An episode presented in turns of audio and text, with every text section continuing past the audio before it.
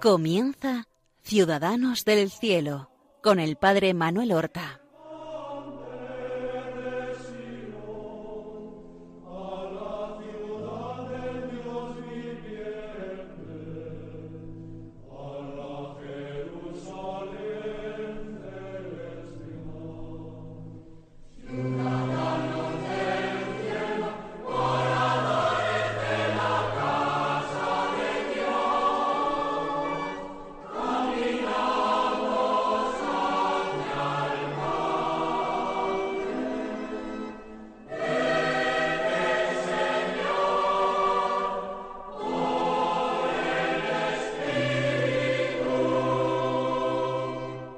Muy buenos días, queridos amigos. Damos comienzo a una nueva emisión de nuestro programa Ciudadanos del Cielo, en el cual nos esforzamos cada semana en las ondas de Radio María por glosar la vida y las virtudes de nuestros hermanos los santos. Y vamos a dar comienzo a nuestro programa presentando al invitado de hoy, un santo que vivió en la edad antigua, en el imperio romano, y sin embargo no es un santo mártir, aunque casi todos los santos de esta época nosotros los veneramos como mártires de alguna de las persecuciones del imperio romano. Este no fue mártir, fue misionero. Misionero en fecha tan temprana, sí, porque no sabemos exactamente ni la fecha de nacimiento ni la fecha de muerte de nuestro santo. Pero nació en torno hacia el año 390. ¿En qué lugar? Probablemente en un lugar de esa Escocia invadida por Roma llamada Bonavent Tavernie. Este santo es conocido como San Patricio, patrono de Irlanda, aunque nació probablemente en Escocia, y si no fue en Escocia fue en Inglaterra. Y murió, eso sí, en Down, en Irlanda, un 17 de marzo de un año que podríamos situar entre el 461 y el 465 podría morir con setenta o setenta y cinco años nuestro santo. Ese lugar de nacimiento que hemos hablado, Bonavent Tavernie, se identifica con la actual ciudad de Killatrick, en Escocia, no lejos de Glasgow. Pero no podemos precisar mucho más allá eh, su nacimiento. Nace nuestro santo en una familia britano-romana. El padre había pertenecido, o pertenecía en el momento de nacer Patricio, al ejército romano. Tenía el cargo de decurión, es decir, el que mandaba a diez hombres. Se llamaba, parece ser, Calporius. Luego, eh, siendo ya mayor Calporius y licenciado del ejército, llegó a ordenarse diácono. Más aún se afirma que eh, el padre de su padre, es decir, el abuelo de Patricio, era presbítero, en un tiempo en que la ley eclesiástica del celibato no estaba vigente, por supuesto. Calporius se ve que es un hombre también arraigado en la fe y sirve a la Iglesia a través del sacramento del orden como diácono. La madre de Patricio parece ser se llamaba Concesa y era pariente, no sabemos en qué grado de cercanía, de San Martín de Tours, el gran santo que procedía también del ejército y que se convirtió y se bautizó sobre todo ya mayor. Así pues son padres cristianos. con un cierto compromiso cristiano, por lo menos en la última etapa de su, de su vida del padre.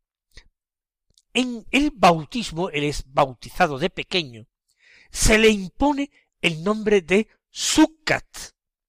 Es un nombre de la región de los eh, escoceses de aquella época. Solo muchísimos más tarde, muchísimos años más tarde, el Papa que le envía a misionar en Irlanda, el Papa Celestino I, le da el nombre romano de Patricio, que es el que conservará hasta su muerte. Los primeros años de su vida, Patricio, vamos a llamarle así para no confundirlos, en vez de Sucat, él pastorea las ovejas de su familia, el rebaño de familia, que es algo propio de los niños y de los adolescentes. No es particularmente mm, devoto.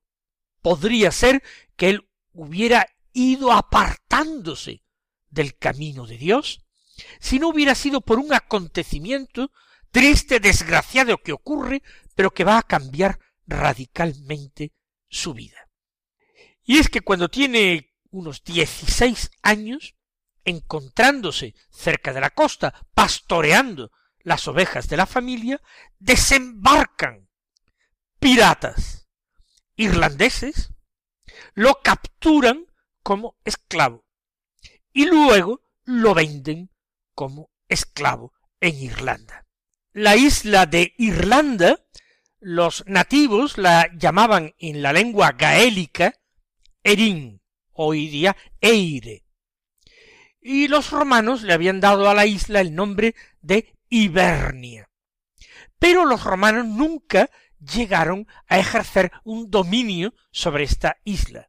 Se conformaron con colonizar más o menos Britania, es decir, Bretaña, la Gran Bretaña, pero no lo hicieron con eh, Ibernia sus fuerzas no llegaron hasta allí. Y conservó mucho tiempo su cultura primitiva. Por supuesto también el particular paganismo propio de aquellos pueblos que habitaban la isla.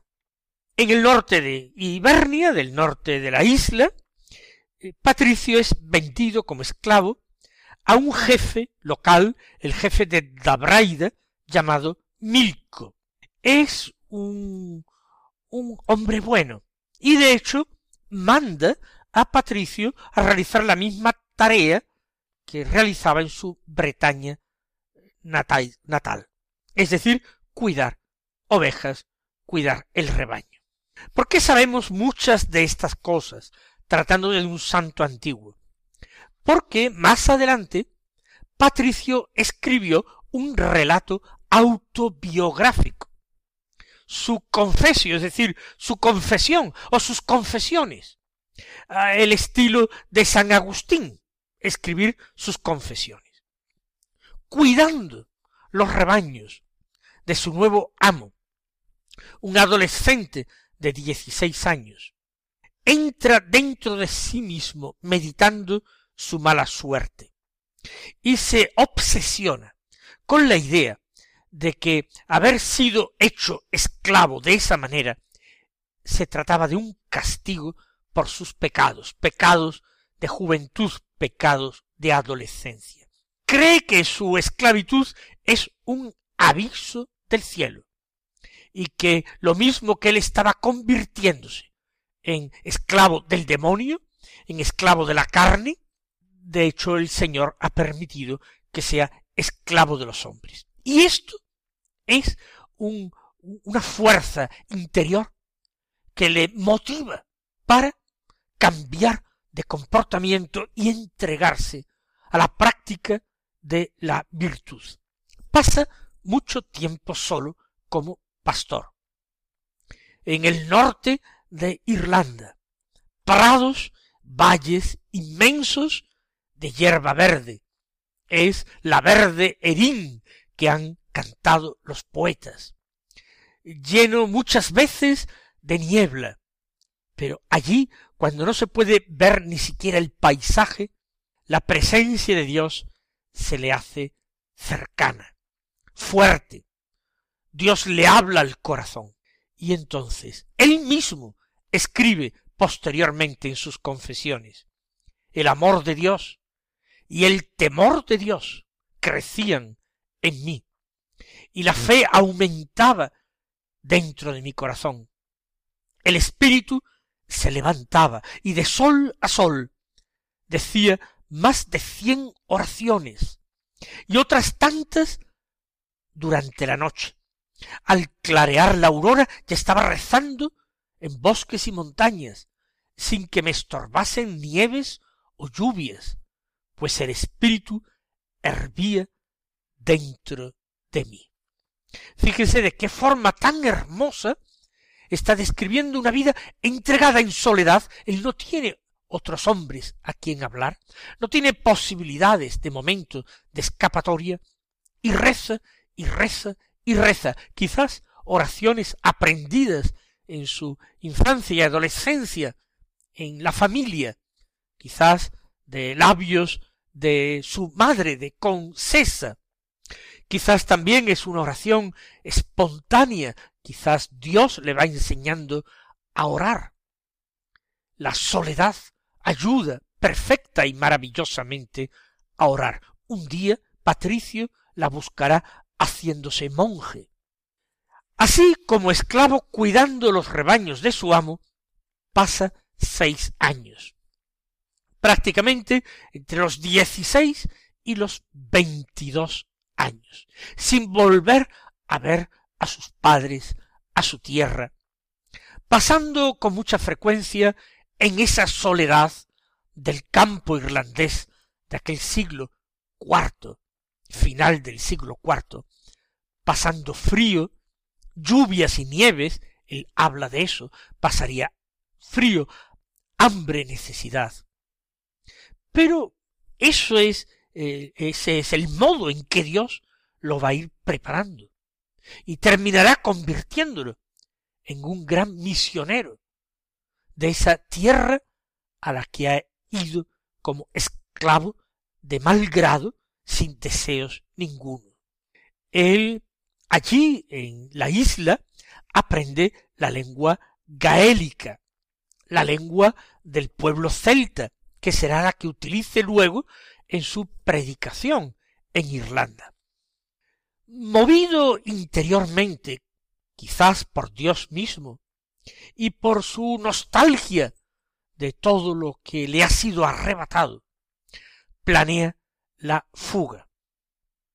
Y así, una noche, escapa de su amo, que era un sacerdote celta, un druida. Camina hacia el sur y llega después de largas jornadas de marcha, con el temor de ser apresado, caminando muchos, eh, varios cientos de kilómetros, llega al, a la costa del sur de la isla, a lo que es hoy Westport. Y allí intenta embarcar en un barco que lo lleve fuera de la isla. Pero no es fácil, porque el capitán del barco, que se da cuenta de que no tiene dinero y tampoco tiene referencias, intuye quizás que es un siervo que escapa, que es un esclavo, se niega a permitirle embarcar, ni siquiera a cambio de trabajo. Sin embargo, Patricio reza y reza, es lo que ha aprendido a hacer a lo largo de esos seis años. Y no sabemos cómo un signo de Dios, una señal de Dios, un milagro, un favor. El capitán termina cambiando de parecer y le permite subir al navío para que ayude allí a la tripulación a realizar el viaje. Él pasa al continente europeo y ya a pie va atravesando la Galia, encaminando sus pasos a Tours. Allí en Tours está San Martín, eh, su el pariente de su madre, pariente lejano, pero él se presenta como tal, como miembro de aquella familia, y San Martín lo hospeda en su monasterio. Se trata de un monasterio formado por pequeñas cabañas de madera donde viven de una manera eremítica los monjes en torno a una eh, iglesia, en torno a una capilla donde celebran la liturgia. Aquí, en este monasterio fundado por San Martín de Tours, santificado por su presencia, va a vivir nuestro patricio treinta años de vida aproximadamente. Es decir, entre los veintidós años, más o menos, hasta los cincuenta y dos o cincuenta y tres años. Otra soledad distinta. Él se ha ejercitado en la soledad en Irlanda como siervo. Ahora vive la obediencia, pero es libre. Y es monje. Aquí en el monasterio tiene la oportunidad de conocer y estudiar a fondo la palabra de Dios. Él lee, estudia la Biblia, y este descubrimiento es inagotable. El Evangelio empieza a alimentar también su oración diaria y la enriquece. Es la palabra de Dios que resuena ahora en la soledad continuamente y enciende en él unos deseos grandes de apostolado. En una ocasión, él escucha la voz de unos celtas, de unos irlandeses, que le llaman y le dicen, vuelve a nosotros, discípulo de Cristo, vuelve a nosotros, ven a traernos la salvación. Es como la visión que tiene San Pablo de un macedonio que le invita a pasar a Europa y a llevar el Evangelio a Europa, allí a Grecia, a esa provincia del norte de Grecia Macedonia. Pero todavía no es el momento de Dios. Viviendo allí Patricio, morirá su pariente San Martín de Tours. Fue en el año 397. En el año 395, dos años antes, había muerto el emperador de origen español Teodosio y había vuelto a repartir el imperio eh, entre sus hijos a la muerte había sido también el momento en que Agustín había sido elegido obispo de Hipona. Nueva época que se abre en la vida de Patricio. Después de tantos años es ordenado sacerdote y marcha a la famosa isla de Lerins. Hoy día se llama la isla de San Honorato y que había sido eh, un monasterio famosísimo a comienzos del siglo V.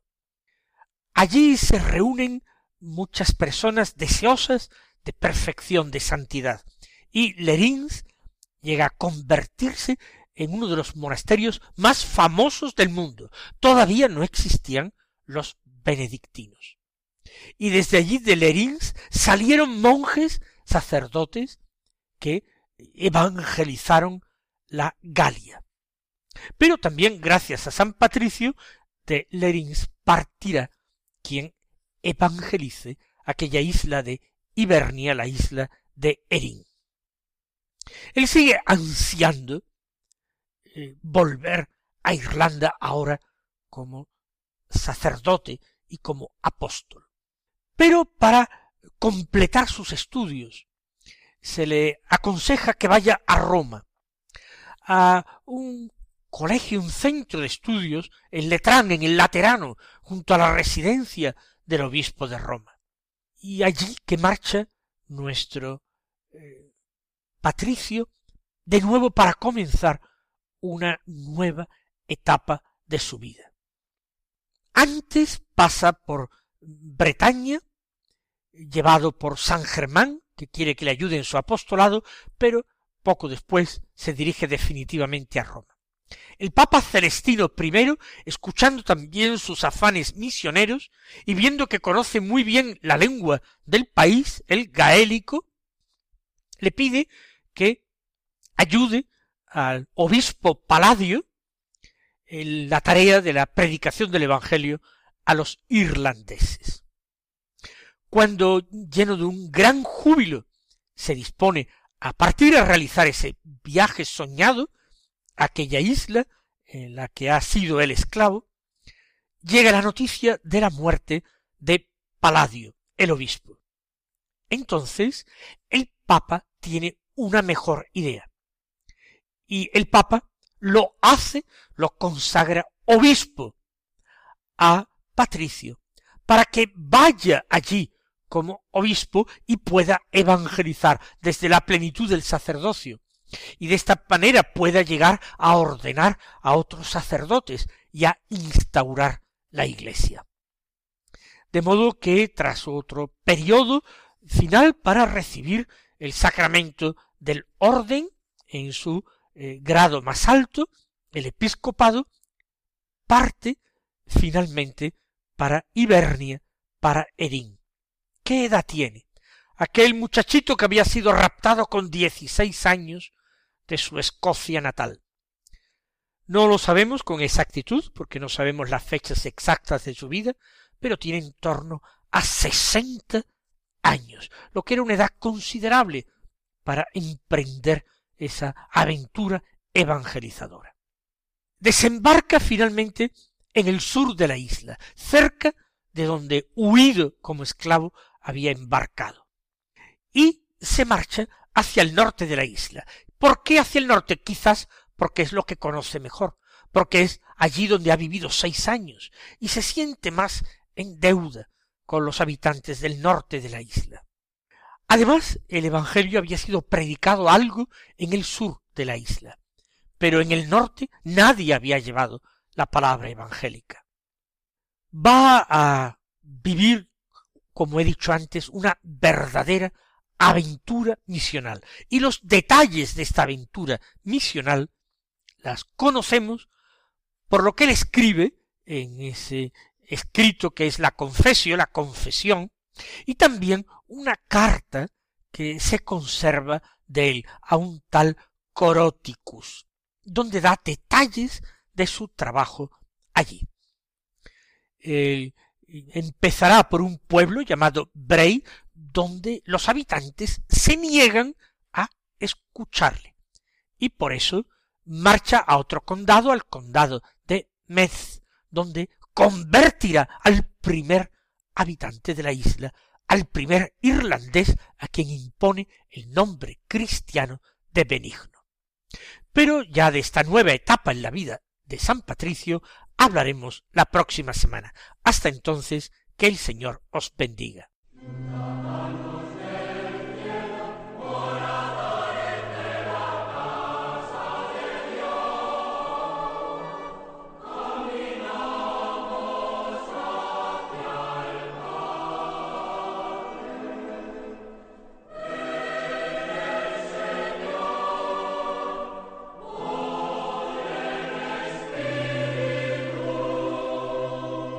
Han escuchado en Radio María Ciudadanos del Cielo con el Padre Manuel Horta.